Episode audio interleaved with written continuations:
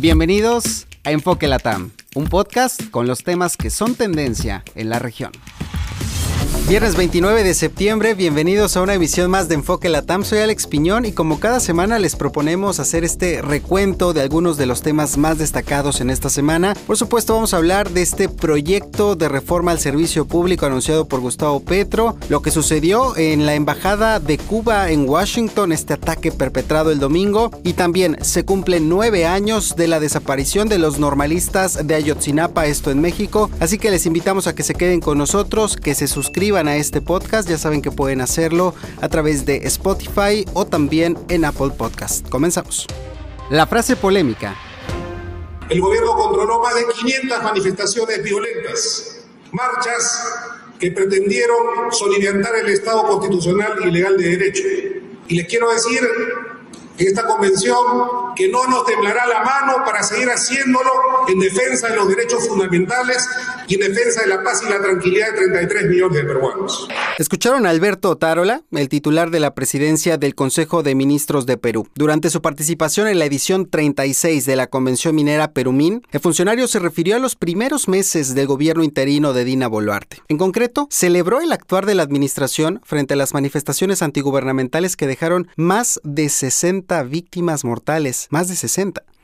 Quizá antes de presumir los resultados de esta política, el funcionario debería recordar que la misma Comisión Interamericana de Derechos Humanos documentó graves violaciones a los derechos humanos cometidas por las autoridades. Incluso observó que la respuesta estatal no fue uniforme en todo el país. No olvidemos que ante estos hechos, Otárola, así como Dina Boluarte, son investigados por los presuntos delitos de genocidio, homicidio calificado y lesiones graves. Ambos fueron citados el miércoles ante la Fiscalía para dar seguimiento a las investigaciones y por cierto, dicho sea de paso, su respuesta, sus silencios generaron más polémica en el país. A fondo. La Embajada de Cuba en Washington fue objeto de un ataque terrorista la noche del domingo. Según el canciller de Cuba, Bruno Rodríguez, eh, un individuo lanzó dos cócteles Molotov sin generar daños al personal. Los gobiernos de Venezuela y de México fueron algunos que condenaron estos hechos contra la sede diplomática. Por cierto que corresponsal de RT en Cuba, Oliver Zamora Oria, pone en contexto este ataque hay que recordar como un elemento que ha sido mencionado en muchas de estas reacciones y es que eh, recientemente eh, el presidente cubano Miguel Díaz Canel Bermúdez ha concluido una visita a Nueva York para participar en la Asamblea General de Naciones Unidas en el nuevo periodo, en el segmento de alto nivel, pero que también fue una visita en la que se reunió con sectores de la sociedad estadounidense, científicos, artistas, intelectuales, incluso con la comunidad cubana en este país, donde se dejaba bien claro el mensaje de que hay una parte considerable de la sociedad eh, de, la, de la comunidad cubana en Estados Unidos que no comparte este tipo de hechos violentos y que sí eh, apoya un acercamiento entre ambos países. Ahora, el lunes, un portavoz del Departamento de Estado estadounidense calificó de inaceptables estos ataques contra las instalaciones diplomáticas. La portavoz de la Cancillería rusa, María Zaharova, también se expresó en torno a estos hechos, se solidarizó con Cuba por esta situación, además afirmó que no debe de haber impunidad y que los responsables deben ser castigados de forma severa. Desde Moscú esperan que las autoridades estadounidenses lleven a cabo una investigación rápida y exhaustiva sobre todas las circunstancias de lo sucedido. Y es que se trata del segundo ataque violento a la embajada cubana en Washington desde abril del 2022. Breves semanales.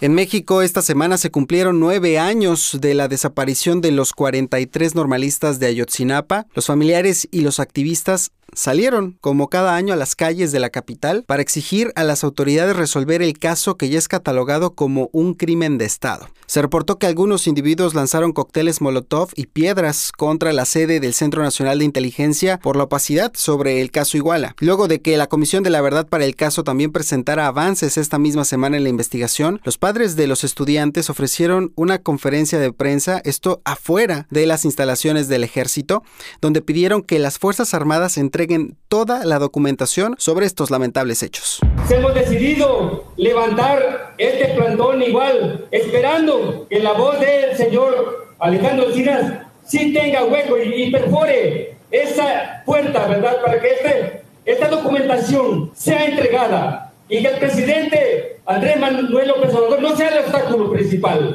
Por su parte, el presidente López Obrador reconoció los retos para esclarecer esta situación y se comprometió nuevamente a que no habrá impunidad en el caso. Nos vamos a Ecuador, donde Verónica Saraus, viuda del candidato presidencial Fernando Villavicencio, asesinado en este país el pasado 9 de agosto, fue víctima de un atentado. Afortunadamente salió ilesa, según informó Cristian Zurita, amigo de Villavicencio y que lo reemplazó, ustedes recordarán, en la carrera presidencial. Bueno, pues refiere que un presunto sicario en una moto intentó atacar con arma de fuego el auto en el que iba la mujer y afortunadamente el agresor fue detenido y continúan estas investigaciones. Acusan de injerencia a Estados Unidos, algo que podría no ser muy nuevo, esto tras publicarse un documento sobre sus planes en Paraguay con el objetivo de que se alinee a sus intereses esta nación. Según la revelación del portal La Política Online, se debe debilitar la influencia que el líder histórico del oficialismo, el expresidente Horacio Cartés, tiene sobre el actual mandatario Santiago Peña, a quien busca empoderar Estados Unidos a través de esta lucha, de esta bandera anticorrupción. Conversamos con el periodista y analista político Luis Agüero Wagner, quien señaló que la intromisión imperialista norteamericana pues no ayuda a solucionar los problemas internos del país latinoamericano. Hay gente que considera que la intromisión o la injerencia norteamericana puede solucionar algunos problemas. Yo descarto totalmente esa posibilidad. Yo creo que de donde vienen muchos de los males que aquejan al Paraguay no, creo que pueda venir el remedio.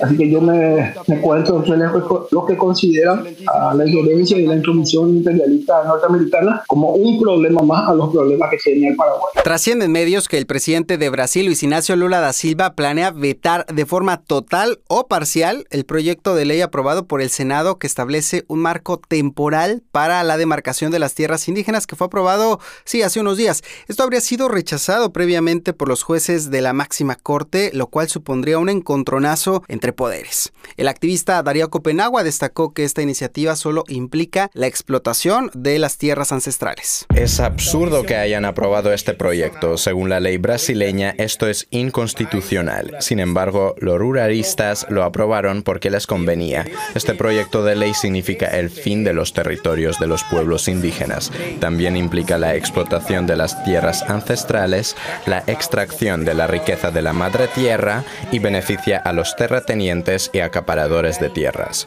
El miércoles, el presidente de Colombia, Gustavo Petro, llamó a un acuerdo nacional para avanzar en temas de educación, reforma agraria y también de esclarecimiento de los hechos de violencia. Además de defender su proyecto de gobierno, anunció una nueva reforma, una reforma a los servicios públicos que no beneficiaron en el pasado al pueblo, sino a los empresarios. Hasta aquí lo vamos a dejar por hoy, no sin antes recordarles que pueden suscribirse a este podcast, ya sea en Apple o en Spotify, y también dejarnos sus comentarios en las redes sociales, ahí los leemos y ampliamos la discusión de algunos de los temas que hoy hemos puesto sobre la mesa. Me encuentran en Twitter, Instagram y Telegram como Alex Journalist, y por ahí también podemos seguir debatiendo estos puntos. Hasta la próxima.